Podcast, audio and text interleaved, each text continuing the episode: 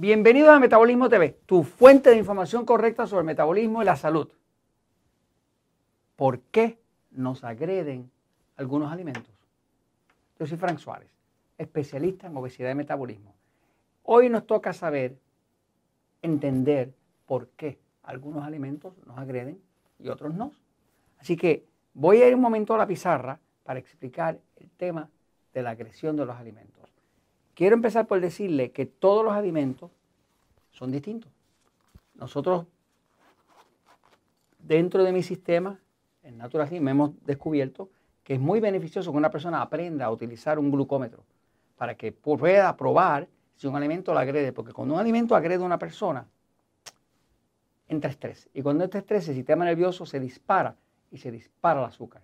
Y hay una forma bastante fácil de detectar si ese alimento que uno está comiendo o que va a comer es de lo que agrede a uno. Pero quiero ir un momentito a la pizarra para explicarle una razón básica de por qué los alimentos nos agreden. Eh, porque no nos agreden a todos, pero hay una razón básica.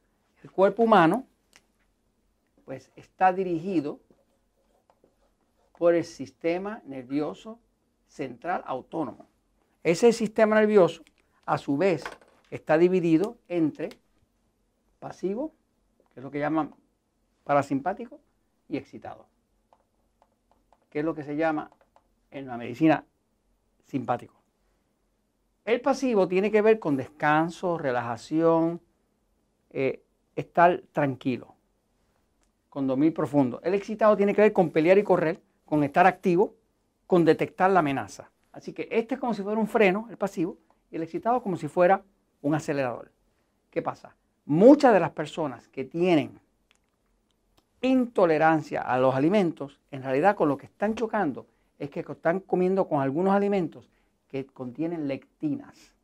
Las lectinas son unos mecanismos de defensa contra los depredadores, contra los hongos, los insectos y las bacterias. Le hago aquí un dibujito para que usted lo pueda entender mejor. Aquí tenemos un cuerpo y aquí tenemos, voy a dibujar lo mejor que yo puedo, una planta. Esta planta es de reino vegetal. Este cuerpo es de reino humano. Pero esta planta que es de reino vegetal está compuesta de tejido vivo. Es tejido vegetal.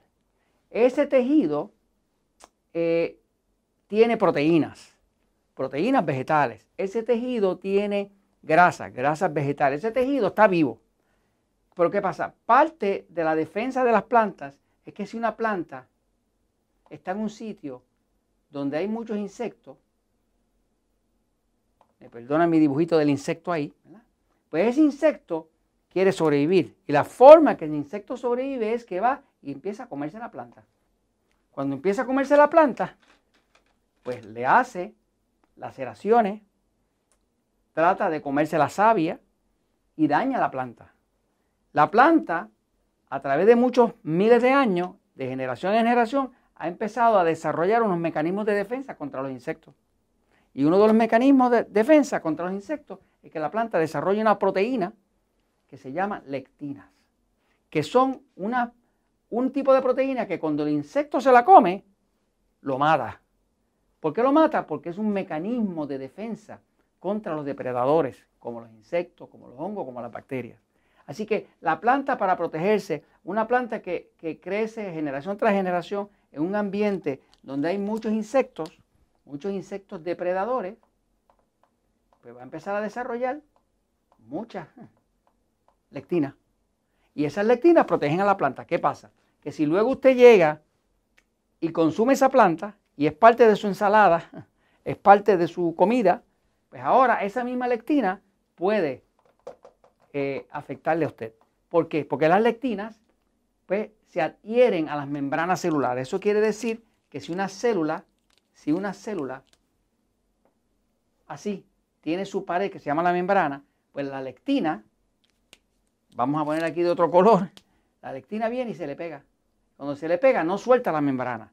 Ahora le empieza a hacer una hendidura a la pared de la célula. Ahora por ahí empiezan a escapar los líquidos de la célula. O sea, que esas lectinas se adhieren a las membranas celulares, afectan el sistema nervioso del organismo, alteran las hormonas Inclusive la sangre se puede poner más viscosa, o sea, más espesa, y causan como coágulos. Eh, hay alimentos que son altos en lectina, como decir los frijoles, los granos, las leguminosas son altas en lectina, y los vegetales que pertenecen a la familia de las solanáceas, como decir la berenjena, las papas y los pimientos.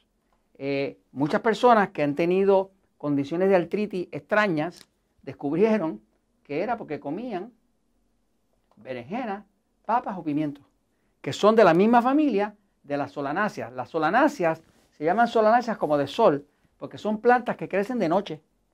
¿Qué pasa? Que de noche es que los insectos están más activos. Como los insectos están más activos de noche, esas plantas para protegerse desarrollan una gran cantidad de lectinas. Y por eso que para muchas personas las berenjenas, las papas y los pimientos, pues le causan artritis, porque son como venenosas, porque están comiendo una planta que para poderse proteger en la oscuridad de los insectos, que es cuando más activos ellos están, pues crea una gran cantidad de lectinas dentro de su tejido para protegerse. Entonces, aquí lo tienen. Algunos alimentos nos agreden y cuando usted lo revisa, que se revisa la, glucosa con un medidor de glucosa, y nosotros le llamamos alimentos agresores, usted lo que está checando es cuánto estrés le está causando ese alimento a su cuerpo. Cuando son alimentos que son altos en lectina, le va a causar estrés al cuerpo, le va a subir la glucosa y ahora se llaman alimentos agresores. Y eso se los comento porque la verdad siempre triunfa.